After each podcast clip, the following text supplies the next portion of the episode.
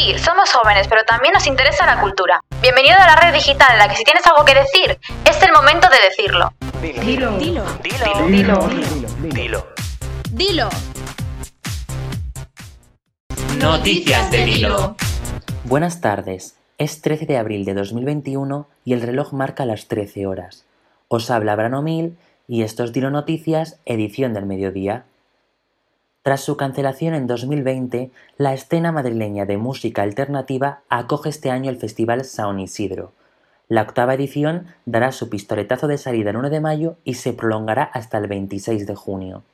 Su cartel cuenta con casi 60 artistas repartidos en 15 salas diferentes de la capital. El ciclo de conciertos impulsado por Vibramau ha apostado por la diversidad y los artistas emergentes e independientes. Entre ellos se encuentran desde representantes de la música indie urbana hasta grupos de metal. El resto de la oferta puede consultarse en la web y las redes sociales de San Isidro, mientras que las entradas se adquieren desde la plataforma WeGo. Esto es todo por ahora. Nos vemos en la edición de noche. Esto es todo por ahora. Si tienes algo que decir, dilo.